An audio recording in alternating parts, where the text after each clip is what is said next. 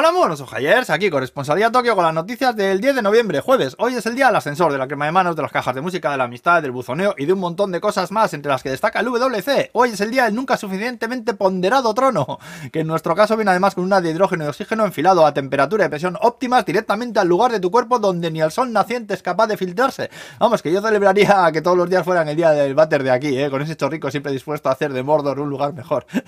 Hay el chorrete que invento, no sé lo que es hasta que lo pruebas, hacedme caso aquí. ¿Eh?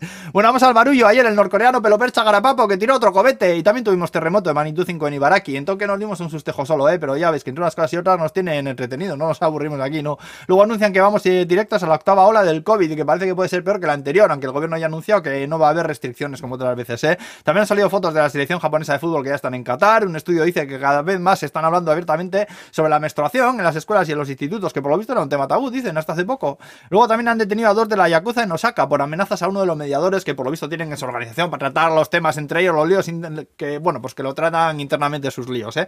Bueno, pues que le dejaron cabezas de cerdo con puñales clavados en los ojos, ahí en el coche, ¿no sabes? En dos coches, dos veces. Madre mía, qué miedo da esta gente, joder. Luego, unas ratas con caramelos muy famosos que llevan 114 años fabricando han anunciado que lo dejan en enero, que ya no les sale rentable. ¿eh? Estos caramelos son muy famosos también porque salen en la película de la tumba de las luciérnagas, que seguro que la habéis visto. Y si no, pues no sé si recomendarla, ¿eh? Porque es de las más duras que he visto yo en mi vida, madre mía. Luego un ciervo que se le ha ido la cabeza y está atacando a gente en una ciudad en Tokushima. Seis personas heridas ya llevamos, ahí andan buscando, lo vale que mide entre metro y metro, y las autoridades dicen que, bueno, pues que no te acerques que te mocha vivo, prácticamente, vamos, el GTA ciervo, eh, hostia aquí.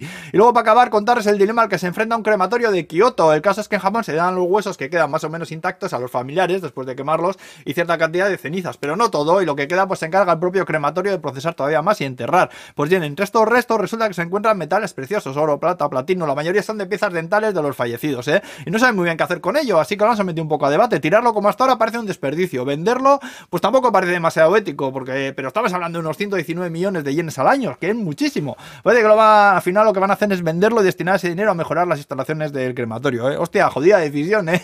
Da yuyu, macho. Y bueno, pues aquí ya os dejo con el come come, darle vueltas. Que tengáis un buen jueves. ¡Ahora!